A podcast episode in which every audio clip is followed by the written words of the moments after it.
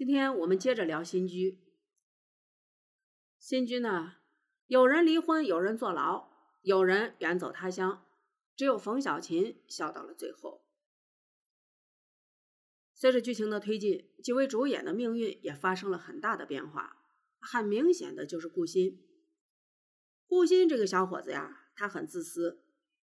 从他因为岳父落马以后，就开始冷落他的妻子葛月，又贱嗖嗖的去找前女友复合，就已经注定了他这个渣男不会有什么好结果。他的本性暴露了，很显然，他娶葛月不是因为爱情，而是因为葛月父亲手中的权力。现在这个先决条件不在了，葛月也就失去了他应有的价值。他在没有吵架、没有冷战、更没有任何苗头的情况下，就打算跟怀孕的妻子离婚的行为，多少让人觉得有些不耻。不过呢，原本打算离婚的他，在看到葛月被孕吐折磨以后，就没有开口，略微微还拉回了一点点好感。可是这种好感并没有持续多久。他就出轨了冯倩倩，而且大有动心的苗头。看到有人追求冯倩倩，他很排斥，很难过。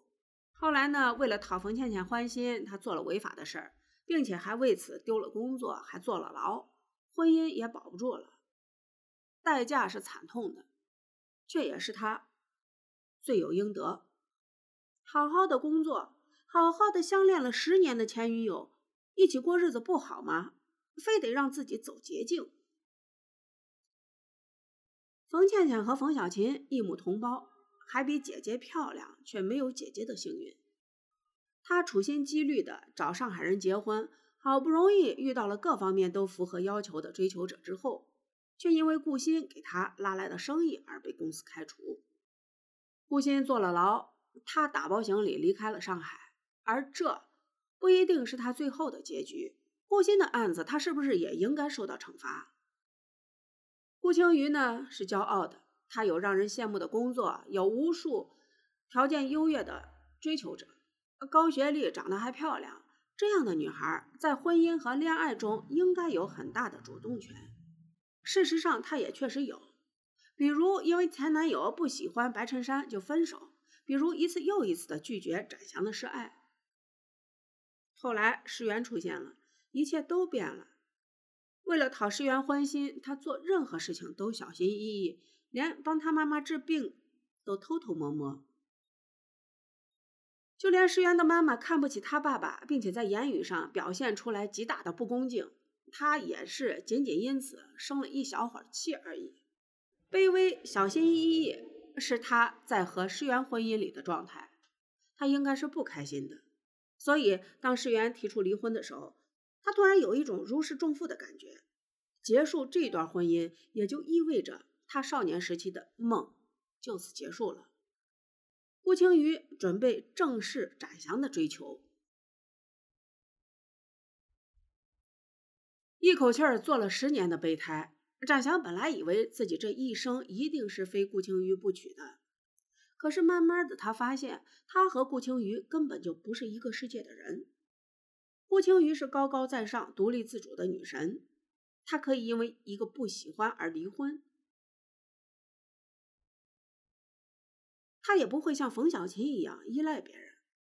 他房子自由、经济自由、恋爱自由，展翔却输不起。他的潜意识里从来就没有过一定要跟女神生活在一起的想法。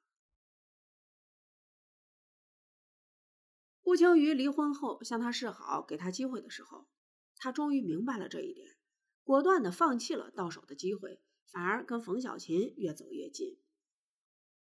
二十年来，顾青瑜始终放不下胡同口那个戴着黑框眼镜、穿着白衬衣、会弹钢琴、学习成绩优秀的白月光石原。尽管再见时一切已经不同往日，石原落魄了、颓废了，可顾青瑜依然义无反顾的嫁给了他。然而走进婚姻以后，顾青瑜才明白，白月光早就变了。现在的他自私、自卑，甚至固执，为了所谓的尊严，拒绝妻子给他妈妈治病，在生活中也坚持 AA 制。在这想一下，诗源的妈妈也很奇怪，他的妈妈呢是一个非常自尊的一个大小姐脾气，觉得自己是落魄的大家族，所以呢，可以说睥睨天下人，谁都看不上。但是他爸爸是一个精于算计的上海人，他告诉儿子：“你老婆的钱就是你的钱，你花他钱，你是给他面子。”这样的做法跟他儿子的过于自尊，好像形成了强烈的反差。顾青瑜跟石原的婚姻中，顾青瑜从来没有走进石原的家庭，虽然短暂的成了他的合法配偶。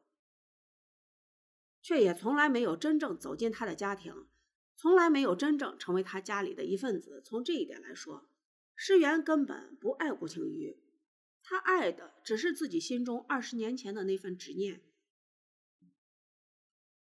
随着结婚、离婚的过程结束，那份执念再也没有了。